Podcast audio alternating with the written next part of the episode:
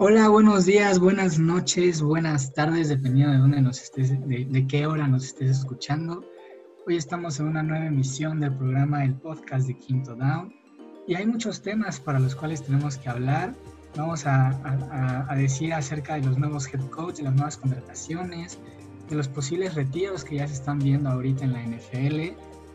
y lo más importante, vamos a platicar acerca de la ronda de campeonato de conferencia que vienen los juegos el fin de semana. Me acompaña mi compañero y amigo Eric Ibarra. ¿Cómo estás, Eric? Hola, ¿qué tal? ¿Qué tal, Santiago? ¿Qué tal, compañeros? ¿Qué tal? ¿Cómo está nuestra audiencia? Espero que estén muy bien y espero que sigan disfrutando de los deportes y sobre todo de este que nos apasiona más que cualquiera, que es la NFL, y que estén disfrutando de los playoffs que se han puesto muy buenos.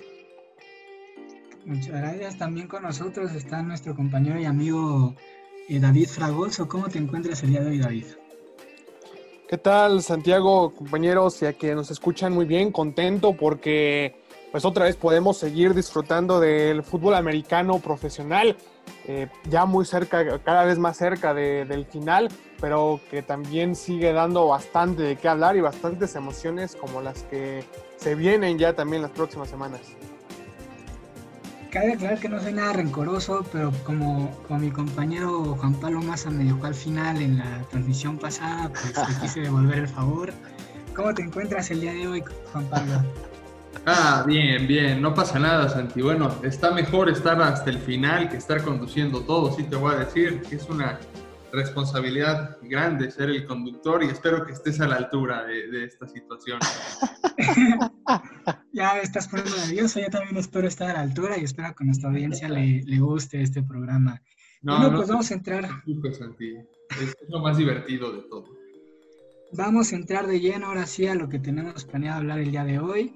Y vamos a empezar con las contrataciones de los nuevos head coaches de los equipos que ya se están dando algunas sorpresas y algunas noticias en esta semana. Vamos a empezar más que nada con, con, la contratación de Dan Campbell al equipo de los Lions de Detroit. Como bien sabemos, Eric es un gran fanático, entonces le voy a dejar la palabra a mi querido y amigo Eric que nos cuente un poquito acerca de cómo ve esta contratación, cómo ve el cambio para Detroit y si le gusta o no le gusta. Uf, pues será un placer. Eh, Dan Campbell pues tiene experiencia como head coach interino, estuvo con los Delfines de Miami fungiendo en esta función cuando eh, despidieron al head coach Joe Philbin en el 2015. Después de esto tuvo em, un récord de 5 victorias y 7 derrotas. Creo que para el roster que tenía en ese momento los Delfines de Miami y el momento que estaban viviendo sobre todo con Joe Philbin, creo que lo hizo bien esas cinco victorias reflejan que cambió un poco el chip en el vestidor. Y, pero a mí lo que me causa un poco de duda es eh, más que su filosofía, su habilidad táctica. Porque sí hemos visto recientemente que se contratan head coach que no son coordinadores, que no llaman jugadas, como fue el caso de John Harbaugh. El año pasado tuvimos el caso de Joe Judge eh, con los Gigantes de Nueva York. Y ah, bueno, después de estar con los Delfines, Dan Campbell fungió como entrenador de tight ends y asistente de head coach de Sean Payton de los Santos de Nueva Orleans, que pues no, no tenía precisamente ese rol de mandar las jugadas, simplemente estaba ahí, pues como bien lo dice el nombre, como asistente de head coach de Sean Payton, del cual él mismo dijo el día de ayer en su conferencia de prensa de introducción con los Leones de Detroit, que aprendió mucho de Sean Payton. Entonces, pues si es así, claramente va a beneficiar mucho a la institución y a la organización de Detroit, porque Sean Payton para mí es de los mejores entrenadores en jefe que hay en este momento en la NFL. Entonces veremos si es el impulso necesario que necesitan los Leones. Yo creo que como líder sí lo va a hacer, pero me causa un poco, me mantengo escéptico en la cuestión táctica. Eso es lo que me, ese llamado de jugadas. Creo que necesita beneficiarse de un gran staff, eh, de un buen coordinador ofensivo y de un buen coordinador defensivo para pues lograr el éxito en la institución de Detroit. También hay que ver sobre todo el futuro del coreback Matthew Stafford. Yo creo que ahí también va a ser, va a ser una de las claves para Detroit en los próximos años. Se verá si con, él junto con Brad Mahomes, que es el nuevo general manager de Detroit, querrán hacer su propio roster y empezar de cero o simplemente pues eh, intentar ganar con lo que tienen en este momento en, en el roster los Leones justo tocabas el tema de su conferencia el día de ayer, una conferencia que dio mucho que hablar en redes sociales, muchos la consideraron muy interesante, otros incluso hasta bizarra. ¿Qué sabor de boca te deja esta conferencia, las palabras que dijo, querido David?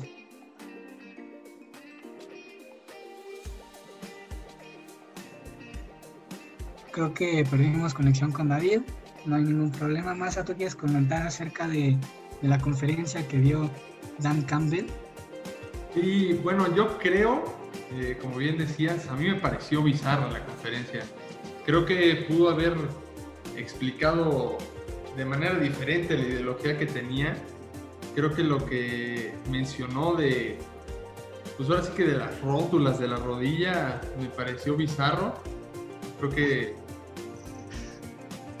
creo que de acuerdo a como lo mencionó, yo mencionaba ayer y comentaba con Eric, que, que tal vez un, un, personaje que podría llegar a Detroit después de estas declaraciones sería el coordinador defensivo Greg Williams, que tiene una idea muy parecida justo a lo que dijo Dan Campbell, de demoler a los rivales a pura fuerza y a pura brutalidad. Y no les caería mal tampoco un Montas Burfict si siguen con esa ideología. Creo que entendí, entendí lo que quiso decir y no iba como por ese estilo, pero si sí iba por ahí, creo que estos dos personajes le caerían muy bien a lo que quiere hacer Dan Campbell. Yo creo que sí, yo creo que Dan Campbell sí le va a dar una nueva cara a, los Lions de Detroit. Como vimos en la conferencia, le tiene total confianza a Matthew Stafford. Para mí Matthew Stafford es un coreback que sí tiene ese liderazgo para poder llevar a los Lions a las instancias a las cuales se les ha negado por tanto tiempo. Pero hablemos un poquito más de las otras contrataciones. Llega Nick Siriani como proveniente de coordinador ofensivo de los Colts al equipo de Filadelfia y Arthur Smith proveniente de, del equipo de Tennessee también como coordinador ofensivo, pero llega a Atlanta. ¿Qué nos puede decir sobre esto, David? Ahora sí, creo que todo bien, estaba teniendo un poco de problemas. Eh, justo la, la, llegada de... Bueno, ¿me pueden confirmar que me escuchó? Sí, sí te escuchas súper bien. Ah, perfecto. Eh, bueno, ahora sí, la llegada de, Nick Sirianni a, los, a las Águilas de Filadelfia.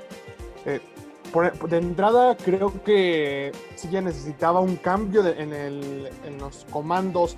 El equipo de Filadelfia, Doug Peterson, eh, sí los llevó a ganar un Super Bowl, pero aún así, eh, los, las últimas temporadas sí fueron en picada. Alcanzaron su máximo punto en ese momento en el Super Bowl.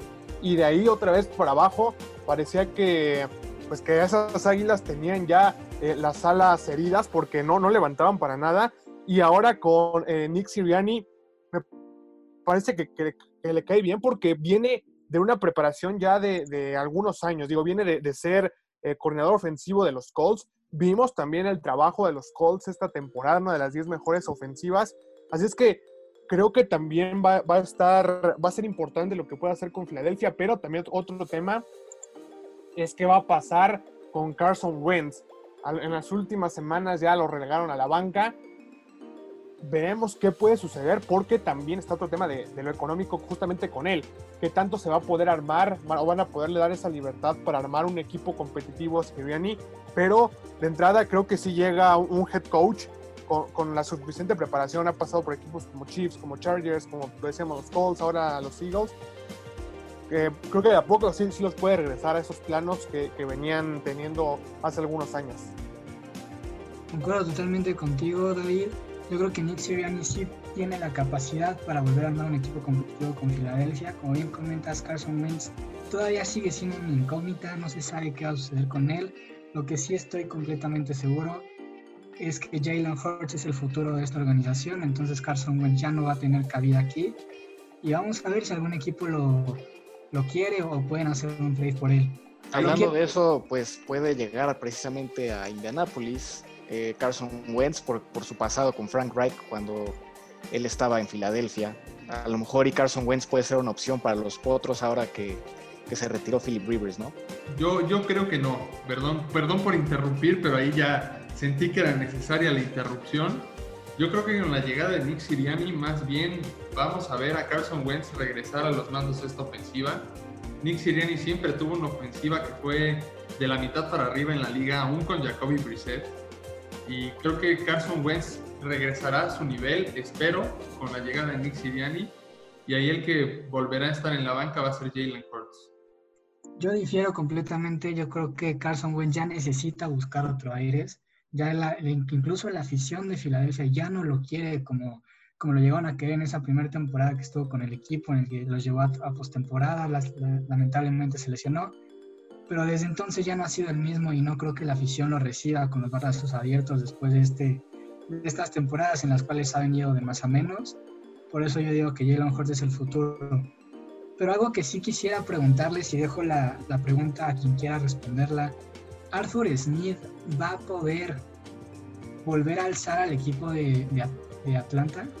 ¿Va a volver a poder llevarlos al lugar donde estuvieron, a, llegar a un Super Bowl, porque después del Super Bowl que perdieron contra los Patriotas, el equipo se cayó rotundamente y sigue sin responder. Mira, yo no sé, porque qué tan difícil es armar un plan de juego en una ofensiva que tiene a Derrick Henry. Ahí es donde viene para mí la incógnita con Arthur Smith. Creo que Atlanta no tiene un corredor que ni siquiera se le acerque a ese a ese calibre ofensivo que tiene Derrick Henry. Y creo que va a tener que modificar totalmente su ideología, porque en, Atlanta vemos que lo que menos le funciona es el ataque terrestre. Ojalá que Ito Smith, Brian Hill o Todd Gurley suban su nivel con, con Arthur Smith, pero yo creo que vamos a ver una ofensiva que se va a ver más bien guiada a través del pase, con Julio Jones, con Calvin Ridley y con Matt Ryan, si es que se mantiene en la institución, que probablemente con la llegada de Arthur Smith así sea. Estoy completamente de acuerdo ahí con en este tema con Juan Pablo. Yo creo que pues sí hizo un buen trabajo Arthur Smith, pero precisamente lo que menciona Massa es eh, muy acertado para mi gusto. Yo creo que el tener a Derrick Henry era más fácil, obviamente, que el tener en este momento de su carrera a Todd Gurley. Y yo creo que pues todos sabemos y todos lo hemos visto los últimos años, la ofensiva de los Titanes gira alrededor de Derrick Henry. Yo no sé cómo le vaya a hacer con una ofensiva precisamente que tiene esa duda de quién va a ser para empezar su coreback titular y de un Todd Gurley que ya no se ve igual. Su lesión en la rodilla de la última temporada con los Rams ha ido a menos y yo no creo que Todd Gurley pueda recuperar el nivel que alguna vez mostró. Y también tenemos la incógnita de Julio Jones. Yo creo que Arthur Smith va a tener que armar su ofensiva de cero porque ya tienen jugadores que para mí van a salir de la institución. Si no este año, yo creo que ya el próximo vamos a ver una nueva cara de la ofensiva de Atlanta. Mira, que alguien que podría llegar, perdón Santiago si te quité la palabra, eh, alguien que podría llegar a suplir o a tomar ese rol de Derrick Henry es justamente otro corredor que viene de Alabama, este, este draft, que creo que tiene más o menos las mismas características que tiene Derrick Henry, en, bueno, que tenía Derrick Henry al salir de, de, Alabama, que es Najee Harris. A lo mejor ahí pueden en el draft bajar algunos espacios, tener un poco más de selecciones y agarrar a, Najee Harris antes de que alguien se lo lleve, porque estoy confiadísimo en que va a ser selección de primera ronda ese, ese gran corredor. Sí, yo, yo también creo que Atlanta va a tener que construir su ofensiva de cero, sobre todo con, con alguien nuevo y con estas incógnitas que ya mencionamos de sus jugadores veteranos. Y así como hablamos de nuevos aires por la llegada de estos nuevos head coach a, los diferentes equipos, un, fresh start, un nuevo comienzo, también tuvimos noticias tristes de, despedida con el retiro de, Philip Rivers ya del, emparrillado. Después de 17 temporadas, 16 con los cargadores y una con el equipo de Indianapolis. ¿Qué piensas al respecto, David? ¿Crees que fue acertada la decisión de Philip Rivers o todavía le quedaba fuerza y magia en su brazo para poder seguir jugando. A lo, mejor le podría haber quedado quizá un par de años más, igual que lo que le puede quedar todavía a los, a los corebacks veteranos de la liga, pero lo que es cierto es que era muy difícil que pudiera llegar a, a esa deuda que, que, entre comillas, le, eh, le, quedó a deber la, la NFL, que fue el, un anillo de Super Bowl muy complicado que lo hubiera podido haber ganado con los Colts. Digo, sí venían un poco más eh, en esta temporada, incluso metiéndose a playoffs, jugando de buena forma, pero no iba a poder llegar a, a, esos, a esas instancias, es, la, es una realidad. Sin embargo, sí es, ha, sido uno de los corebacks infravalorados de, los últimos tiempos. lo, eh, lo, comentaba, lo comentabas creo que tú, Eric, eh, previamente, pero aún así hizo, hizo bastantes buenas temporadas también con, con los Chiefs, a, pesar de, que, bueno, nunca se le dio, pero aún así también el, el haber tenido tantas temporadas en activo, tantos juegos en activo, pues sí se va a extrañar de alguna forma al comandante Felipe Ríos, como, como le pusieron de apodo el, el año pasado, bueno, hace dos años y medio prácticamente. Mi comandante. Tu comandante Felipe Ríos. Mi, cristiano, cristiano se queda corto, no, no es cierto. no, pero aún así creo que es una, una baja que sí se va, a se, va a extrañar. Sin embargo, creo que lo mejor sí pudo haber sido que se haya retirado ya este año, por mucho el, el, próximo, pero bueno, ya tomó esta decisión Philip Rivers. Y deja un precisamente... poco de controversia porque se está considerando si puede ser un candidato para el Salón de la Fama, pero con esto, digo, hizo muchas cosas grandes en su carrera, terminó como el coreback 5 en varias estadísticas importantísimas para los corebacks. Sin embargo, y, él lo comentaba David, nunca se le dio ganar ese, ese anillo, ese Super Bowl con ningún equipo, a pesar de tener muy buenas ofensivas, a pesar de tener un equipo muy completo. ¿Crees que se merezca entrar al Salón de la Fama, Eric? Híjole, aquí ese tema sí está bien difícil porque siento que el Salón de la Fama debería de ser para los jugadores que son excelentes. Yo creo que mm, voy a sonar, va a sonar un poco vago lo que voy a decir, pero debería de existir un salón de los muy buenos, porque ahí sin duda habría varios de ellos, como lo fueron Eli Manning y Philip Rivers, y a lo mejor uno que otro que sí está en el Salón de la Fama, pero yo creo que eh, pues habiendo otro tipo de jugadores con la misma situación que Philip Rivers, e incluso Philip Rivers teniendo mejores estadísticas, por ejemplo, que otro legendario de los Chargers como lo es Dan Fouts, yo creo que Philip Rivers sí puede entrar. No, no sé si se lo merezca del todo precisamente porque quedó pendiente eso de, de llegar primeramente al Super Bowl antes que ganarlo, pero para mí sí debería estar en el Salón de la Fama. Está en quinto en touchdowns en la historia, quinto en eh, yardas por pase también. Eh, sí le faltó el anillo, tiene 8 Pro Bowls, que también claramente es algo muy bueno, pero pues aquí en esta liga no estás para llegar a los Pro Bowls, no estás para llegar al Super Bowl, entonces no me sorprendería que no lo metan, pero para mí, y dejo a un lado mi fanatismo hacia él, porque Philip Rivers ha sido de los corebacks que más me han gustado, sobre todo creciendo en esta generación de Rogers, Drew Brees, Tom Brady, Peyton Manning, pero eh, para mí sí, Philip Rivers sí debería estar dentro, pero pues ahí también es un tema muy debatible porque pues el Salón de la Fama sí debería de ser algo totalmente de excelencia en una liga como la es la NFL y no sé si Rivers se queda un poco corto en ese sentido. Y así como esta noticia, también a lo largo de la semana nos pueden llegar otras noticias ya de retiros de legendarios corebacks, del emparrillado de la NFL que nos dejó justamente, como bien comentas, esta generación. La semana nos dejó con una imagen de Drew Brees eh, volteando a ver por última, se supone, o, mucha gente piensa que por última vez el domo donde fue su casa por mucho tiempo. ¿Crees que haya más retiros en estas semanas, Juan Pablo? Yo creo que sí, creo que veremos ya por fin, bueno, por fin entre comillas, porque uno nunca quiere que se retiren grandes nombres, pero creo que ya le ha llegado su tiempo a corebacks como Philip Rivers, digo, como Drew Brees, me quedé con la idea anterior, o como Ben Roethlisberger, creo que esos dos para mí son los grandes candidatos a, a retirarse en estas semanas siguientes, y también hay otros jugadores que, se podrían retirar ya también por su gran edad, que no son corebacks, como es el caso del tackle izquierdo Andrew Whitworth, que ya vimos también el retiro hace poco de Anthony Castonzo y creo que Andrew Whitworth va a seguir esos mismos pasos. Y por el momento son esos los tres nombres que me vienen a la mente cuando, cuando hablamos de retiro. Eh, Larry Fitzgerald pues ya anunció su retiro hace unas semanas, si no también sería otro candidato. Yo a la lista también sumaría de, no corebacks a, a Edelman. Yo creo que ya no le queda más por demostrar, hizo muchísimas cosas, ya está grande, ya no tiene la velocidad que antes tenía y yo creo que su retiro se acerca, si no es que en esta off-season a lo mucho llega una temporada más. Y también a los nombres de coreback, yo, yo aumentaría al coreback de, Washington, Alex Smith. Yo creo que esta temporada fue su regreso triunfal de, de, todo lo que pasó, de las 17 cirugías, de casi perder la pierna, casi perder la vida. Yo creo que ya no tiene nada más que demostrar y, y a lo mejor nos da la sorpresa de que viene muy pronto su retiro también. Yo ahí, ahí en Alex Smith, yo lo único que vería, o sea, por, por el hecho de que no lo metí, es por, por, Ron Rivera. Yo creo que sí, ya su tiempo de titular llegó a su fin, pero creo que Ron Rivera, a Ron Rivera le gustaría mantenerlo un año más ahí en la institución como coreback para enseñarle al coreback que llegue en, en lugar de, de, Alex Smith para tomar la No va a llegar nadie, va a estar Heineke, el todopoderoso Heineke. O para enseñarle a Heineke.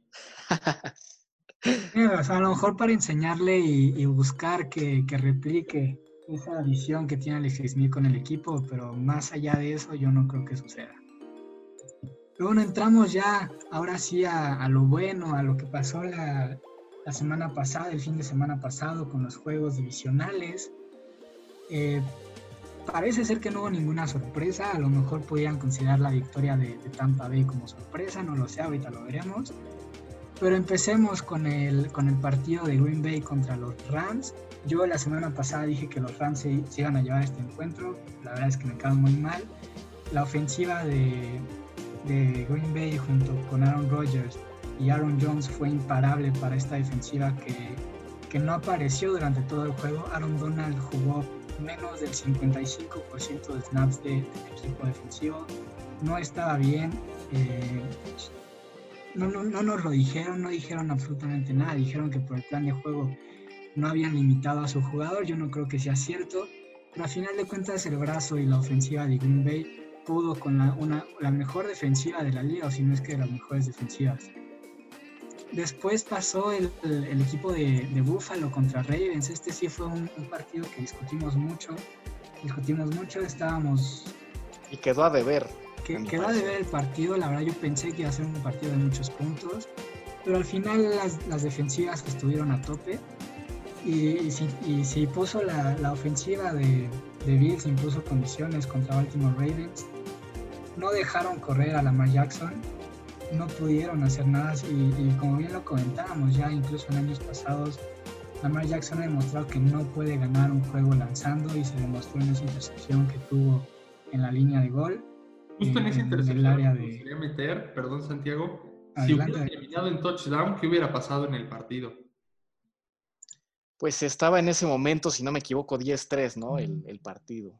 Sí, sí, sí. Y ya estaban por anotar los Ravens. Y pues nos fuimos un contra, un, en contra un poco de nuestra filosofía, ¿no? Más yo, tú y yo, desde que empezamos casi, casi quinto down, decíamos que, digo, que Lamar Jackson no podía ganar con Baltimore lanzando pero yo sí sentía que este partido, en primera, que iba a haber más puntos, y en segunda, que los Ravens tenían mejor equipo en conjunto que los Bills, pues la verdad es que sí quedó a deber mucho el equipo de John Harbaugh en este encuentro.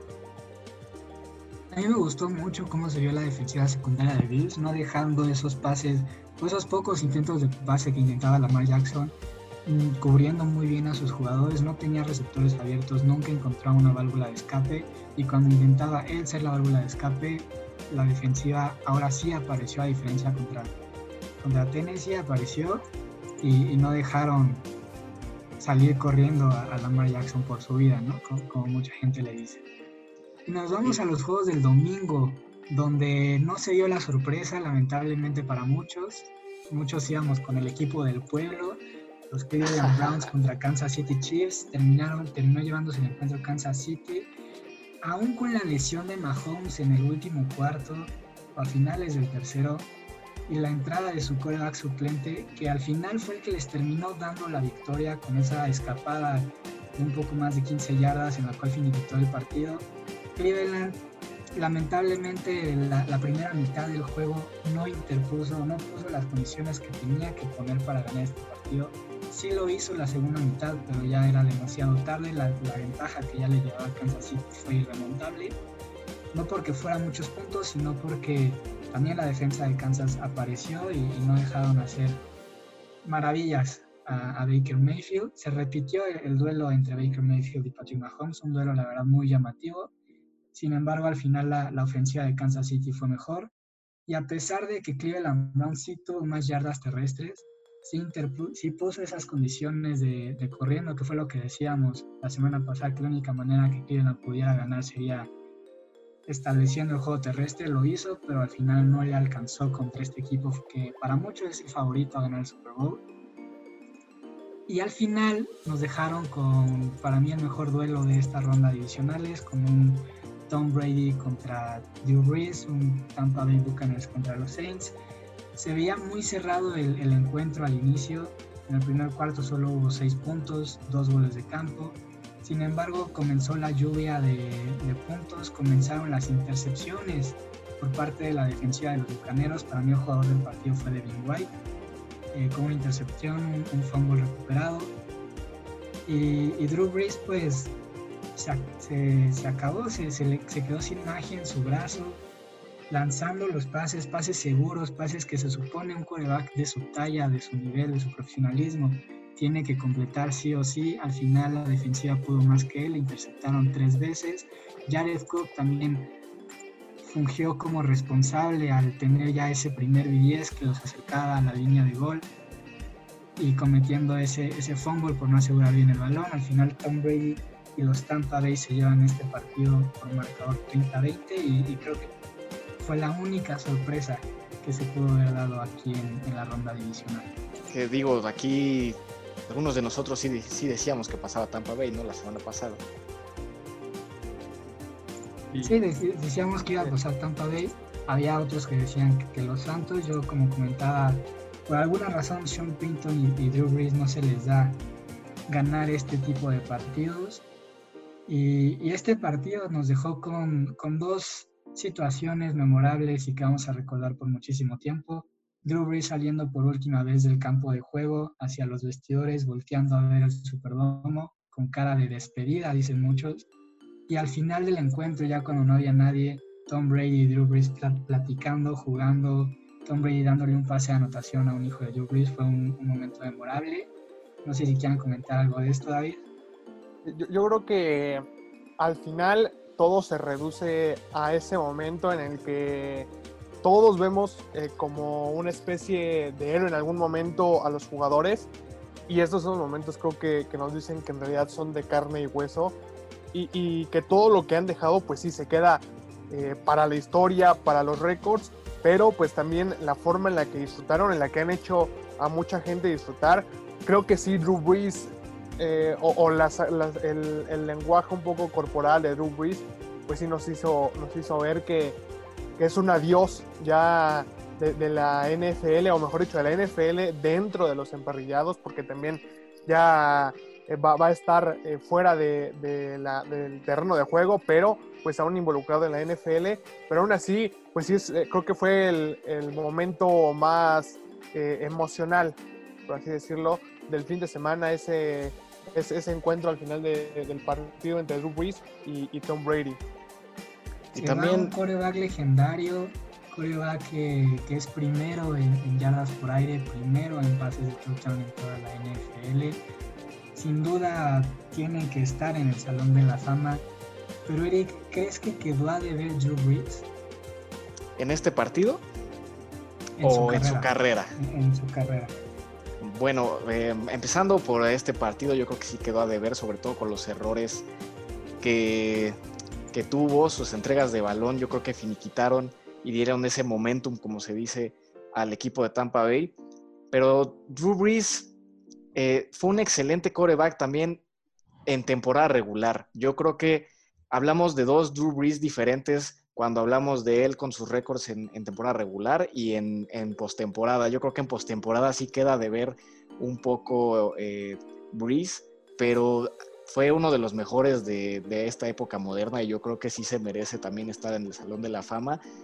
A veces nos enfocamos mucho en si gana campeonatos o no para decir si un coreback fue eh, de élite o no fue de élite. Y creo que han pasado muchos quarterbacks en la historia de la liga que han sido de élite y no necesariamente por no tener Super Bowls se les quita ese prestigio. Entonces yo creo, como Dan Marino, exactamente.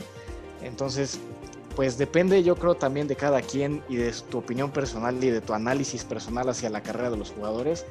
pero también tiene un anillo de Super Bowl, no hay que demeritar que sí lo llegó a ganar uno porque no fue, por ejemplo, el caso de Dan Marino o el caso de Dan Fouts o el caso de Philip Rivers. Entonces, eh, pues yo creo que sí depende de, de, cada criterio, pero para mí Drew Brees estuvo para cambiar la historia de una franquicia entera como lo fue y de una ciudad entera, como bien lo dijo Tyron Matthew al término de este partido de entre Bucks y Saints.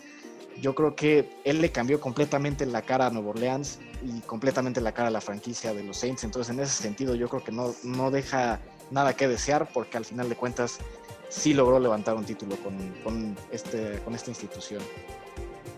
Y Juan Pablo, te quiero preguntar ya para acabar con este tema, ¿qué sucedió? ¿Por qué Drew Brees lanzó tres pases de intercepción? ¿Por qué la ofensiva de los Santos no, no estaba conectada?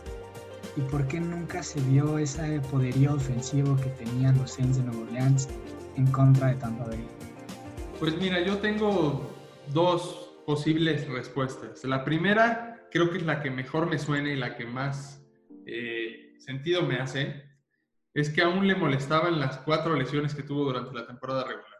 No estaba al 100% Drew Brees, estaba para jugar, pero no estaba al 100% para competirle a un equipo de Tampa Bay que estaba ansioso de demostrar que tiene lo necesario para llegar al Super Bowl.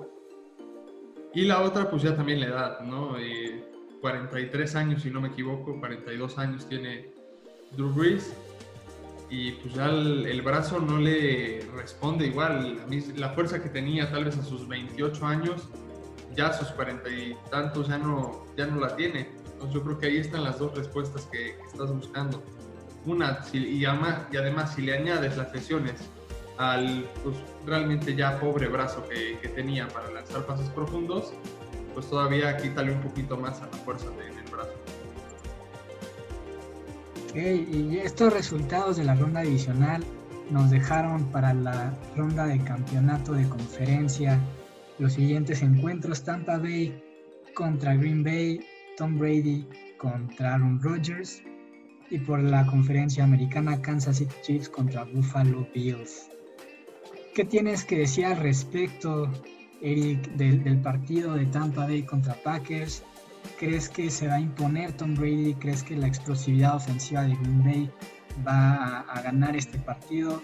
El partido, recordemos, se juega en Lambeau Field, por lo que va a ser un clima bastante, bastante frío y Tampa Bay Buccaneers no está acostumbrado a jugar en ese frío. Sí, eh, ese factor del home field advantage para los Packers yo creo que sí va a jugar un papel importante y precisamente por eso es que se puede llevar el partido Green Bay. Pero la experiencia que tiene Tom Brady, eh, el ya saber cómo poder ganarle a este equipo de los Packers que ya le ganaron en temporada regular, es algo muy similar a la situación a la que se enfrentaron los Packers el año pasado cuando también llegaron al campeonato de conferencia en contra de San Francisco. El año pasado también se enfrentaron a los 49ers de temporada regular y les dieron un repasón. Y muchos decían previo a este encuentro del campeonato de conferencia el año pasado que iba a ser diferente, que, que pues sí, el, el, partido se jugó en San Francisco y no en Lambo, pero es algo muy similar a, lo que, a las dudas que genera rumbo a este partido también Green Bay. En temporada regular los Bucks los dominaron y habrá que ver si pueden volver a dar un trago de la misma dosis a estos empacadores. Y yo, yo creo que personalmente yo creo que sí, sí va a ser así. Y Tom Brady, con toda su experiencia y con el roster que, tiene en este momento con Tampa Bay y sin descartar el gran head coach que también tiene, que en lo personal me gusta mucho, que es Bruce Arians, yo creo que Tampa Bay sí puede ir al Lambo, dar un golpe de autoridad y Tom Brady podría llegar a su décimo Super Bowl, lo cual es algo increíble y estar en su eh, vigésimo, no es cierto, no vigésimo, decimocuarto campeonato de conferencia de su carrera de 21 años, yo creo que eso ya es algo que jamás volveremos a ver. Eh, y yo personalmente creo que Tom Brady llegará a otro Super Bowl.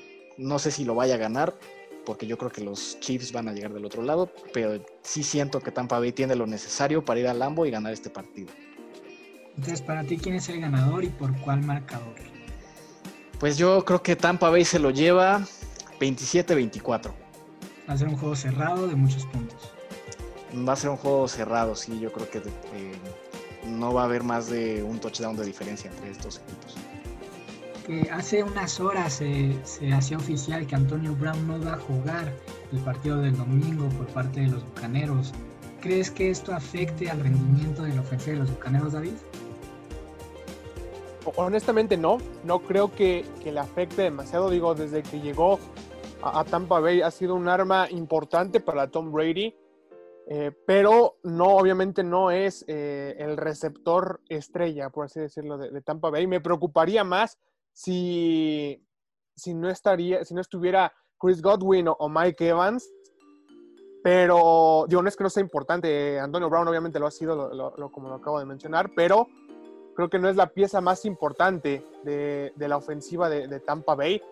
Aún así, creo que lo van a, se puede resolver de una buena manera ese juego. Sin embargo, también está el otro lado, el de, el de Green Bay, que tuvo una de las mejores ofensivas y que se notó también en, las últimas semanas, a pesar de que, bueno, hay que recordar que también en la temporada regular se vieron las caras, eh, los bucaneros y, los, los, empacadores les pasaron por encima el Tampa Bay a, Green Bay.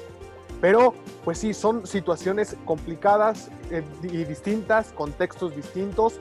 El, el, tema del frío del clima que, que hay en, en, el Lambo Field, pues claro, va, a influir demasiado. Pero, pues están dos corebacks eh, de élite, eh, leyendas ya de, de, la NFL, que bueno, los dos pueden hacer posible que se, que se lleven el equipo, el partido sus respectivos equipos, quiero decir, pero aún así creo que el equipo de, Tampa Bay serán los que vayan a poder llegar al Super Bowl y además incluso poder hacer historia en ser el primer equipo en jugar un, un Super Bowl en su estadio. ¿Y cuál crees que va a ser el marcador final de este encuentro? Mm, yo también eh, creo que va a ser eh, de menos de, un touchdown. Quizá 20, sí, también me voy por un 24, para no ir igual que Eric que dijo 24-27, yo me voy con un 24-28. Entonces, Masa, te quiero preguntar rapidísimo, ¿cuál crees que sea un duelo clave acerca de este partido de conferencia? Em, ¿Va a afectar el clima? ¿Quién se lo lleva, Rogers o Tom Brady? Eh, un duelo clave para mí va a ser el duelo de Davante Adams contra Carlton Davis. Carlton Davis que dominó a Jamal Adams en la primera vuelta de, este partido en temporada regular y ha dominado a varios receptores también de gran calidad durante esta temporada. Pero yo creo que en esta ocasión eh, se lo va a llevar Aaron Rodgers. En el, bien mencionó Eric el primer partido donde sí dominó Tampa Bay, pero vimos que en el primer cuarto eh, Green Bay estaba acechando a, Tampa Bay, estaba ganando 10 a 0 y no fue hasta el segundo cuarto cuando se cayó totalmente la defensiva de Green Bay, despertó la ofensiva de Tampa Bay como lo hemos visto únicamente en dos ocasiones esta temporada, una de ellas contra Green Bay y la otra en un partido que estaban ganando casi 40 a 0 al medio tiempo y pues, incluso sacaron a, a Tom Brady a la mitad del partido. Pero yo creo que en esta ocasión como bien mencionó Eric al principio de la temporada de hace dos años cuando enfrentaron a los Chicago Bears, eh, darle en contra a Aaron Rodgers en casa me, preocupa y sobre todo cuando hay esta cantidad de, frío, aunque sí eh, ya esté acostumbrado también Tom Brady al frío, el resto de la plantilla de Tampa Bay no es, no es así. Yo sí creo que lo va a ganar Aaron Rodgers, creo que va a ganarlo 31 a 24. Yo voy a diferir contigo, yo me voy a ir a apoyar a, mi compañero Eric y David. Yo creo que Tampa se lleva este encuentro. Sí va a ser un encuentro muy cerrado. Ambas defensivas son muy buenas, ambas ofensivas también son muy explosivas. Pero yo creo que la experiencia de Tom Brady va a pesar muchísimo en este tipo de partidos. Y como bien comentaba David, van a hacer historia al ser el primer equipo en, en enfrentar un Super Bowl en su casa. Y nos vamos a la conferencia americana donde se acaba de hacer oficial que Patrick Mahomes sí va a jugar el domingo por parte de los Kansas City Chiefs. ¿Qué nos puedes decir de este encuentro, Rick? Pues eh, va a ser eh, algo contrarrestante al, otro encuentro, al, de Tampa Bay contra Green Bay. En este tenemos, en lugar de dos experimentados, tenemos a alguien que sí ya ganó un Super Bowl como lo es Patrick Mahomes, pero al final de cuentas es alguien joven, igual que del otro lado a Josh Allen. Yo creo que estos dos corebacks son dos de los corebacks con mayor proyección a futuro dentro de la NFL en general. Y creo que va a ser muy divertido ver el futuro y bueno, y el presente y el pasado también en el mismo día en ambos campeonatos de conferencia teniendo esta clase de encuentros. Yo creo que los Chiefs se van a llevar este partido en contra de los Bills. Han sido el equipo más dominante para mi gusto en toda la temporada, en, toda la NFL, en ambas conferencias. Yo creo que los Chiefs se van a llevar este partido. Eh, han demostrado que incluso cuando entran cuando entra su quarterback suplente, como lo fue Chad Heaney la semana pasada, y el año pasado cuando se lesionó Patrick Mahomes, que entró Matt Moore, yo creo que Andy Reid ha implementado un sistema y ha hecho creer a sus jugadores que sí son el mejor roster y el mejor, eh, la mejor franquicia en este momento dentro de la liga. Y gracias a esa experiencia que ya tienen y con la confianza de ya haber ganado el Super Bowl contra la defensa número uno el año pasado, yo creo que eh, los Bills se van a quedar cortos y tienes que estar al ritmo de Patrick Mahomes para ganarle. Y sí, tiene una ofensiva muy explosiva los Bills pero creo que se van a quedar un poco cortos. Yo me voy con un marcador aquí de 30 a 23 a favor de, los Chiefs. Yo aquí me voy a llevar una tunda de zapes por su parte, porque yo toda la temporada, y lo he dicho, yo he apoyado a los Buffalo Bills, y este partido no va a ser la excepción. Yo creo que los Buffalo, que Buffalo se va a llevar este encuentro. Josh Allen va a imponer condiciones en, corriendo en el campo Patrick Mahomes también es un coreback muy móvil, no lo olvidemos, y su ofensiva ha sido la mejor en toda la, NFL, muy explosiva, pero también la defensiva secundaria de, de, Buffalo Bills, para mí es la mejor defensiva que, hay de estos cuatro equipos eh, en la parte secundaria, y yo creo que eso va a pesar mucho, y, y una bold prediction, yo creo que va a haber un pick six por parte de la defensiva secundaria de Buffalo, que van a hacer una intercepción a Mahomes, y este partido se lo va a llevar Buffalo Bills por un marcador de va a ser un, para mí un partido de pocos puntos a pesar de que parezca que va a ser un partido de ofensivas para mí va, a ser un marcador de 20-17 a favor Buffalo Bills ¿crees que la experiencia de Mahomes de ya haber jugado y ganado un Super Bowl va a ser la diferencia David? Sin duda, y, además de la experiencia de, de Mahomes, la experiencia de su head coach Andy Reid. Lo vimos eh, no tener miedo, ir con todo eh, en el partido anterior, en la ronda divisional, a pesar de que Mahomes estuvo fuera prácticamente la segunda mitad. Sí será importante y será, creo que, el factor que haga, que, haga la definición de, este juego, el que Mahomes esté dentro, pero eh, sí, sin, sin duda alguna, el que lleguen siendo los vigentes campeones y quieran ir por, ese bicampeonato, sin duda es eh, un envión anímico eh, mayor. Entonces, los, los Chiefs se lo llevan. Eh, también voy más de, tu lado en el que no habrá quizá tantos puntos. Yo sí pongo por ahí un 24-20 más o menos, favorable a los Chiefs que van a su segundo Super Bowl consecutivo. Recordemos que el partido se juega en Arrowhead y no, no está el estadio lleno, obviamente, por toda esta situación. Sin embargo, sí se van a permitir aficionados en el estadio. ¿Crees que la localía, eh, Juan Pablo Maza, le pese a los Buffalo Bills ir a Arrowhead a intentar ganar este partido contra el que dicen es el mejor coreback joven de, de la NFL?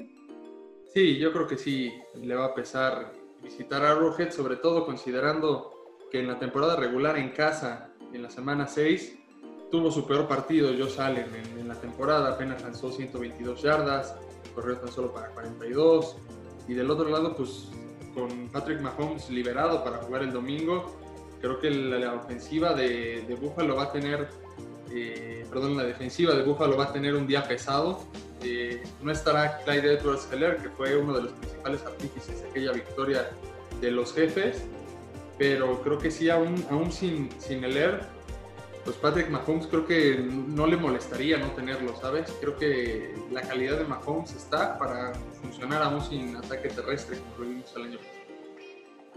¿Para ti quién se lleva este encuentro? Para mí se lo lleva Kansas City. Creo que también va a ser un duelo de pocos puntos creo que va a ganar 27-17 eh, o, por esas instancias. Kansas City muy, muy parecido a lo que sucedió en el encuentro de la semana 6, donde ganó 26-17. Creo que aquí va a ser un puntito más para Kansas, pero Buffalo no creo que meta más de, de 17, 20 puntos. Que pues al parecer nadie me apoyó con los Buffalo Bills, entonces por consenso el Super Bowl de quinto down va a ser Tampa Bay contra Kansas City Chiefs.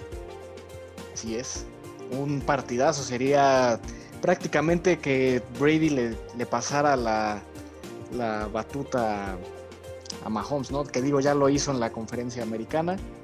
A ver si, a ver si incluso se retiraría Brady si es que le llega a ganar este Super Bowl a, a los Chiefs.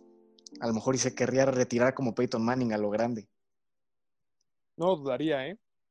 No Sí, yo tampoco. Sumando a, a todos, a todos los, los retiros que ya se están dando en estas semanas, no dudaría que si llega ese séptimo anillo para Brady, sí se retirara. Y además, siendo ya el más ganador y demostrando que podría ganar sin Belichick, ¿no? Yo creo que eso también influiría en su decisión. Ya no Ah, tendría absoluta- absolutamente nada más que probar después de eso.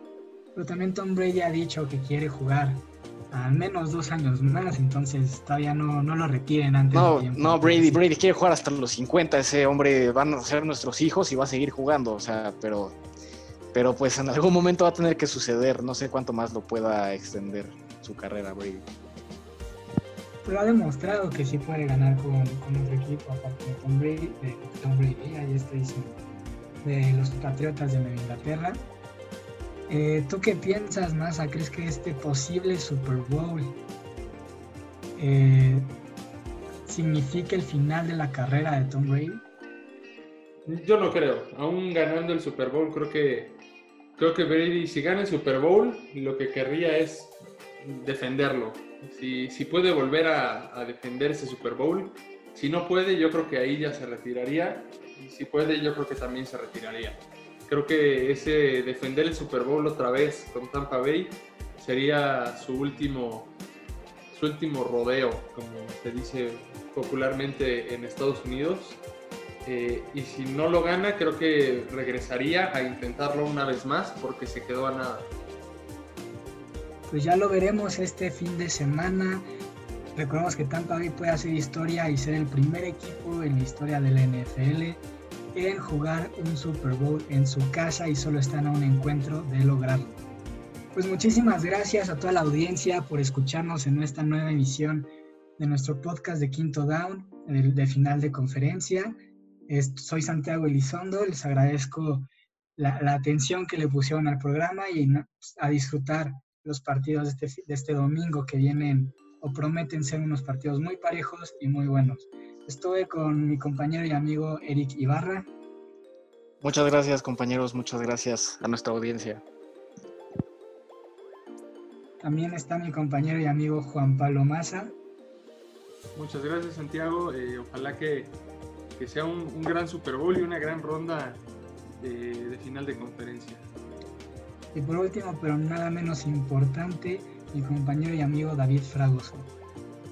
Gracias, gracias Santiago, compañeros a que nos escucharon y pues a disfrutar este penúltimo domingo de NFL de esta temporada. Que vienen tiempos oscuros sin NFL. Así que hay que disfrutar, ¿no? Así es. Exactamente, pues muchas gracias y nos vemos en la siguiente emisión de nuestro podcast el- el- la siguiente semana y ahí nos estaremos escuchando.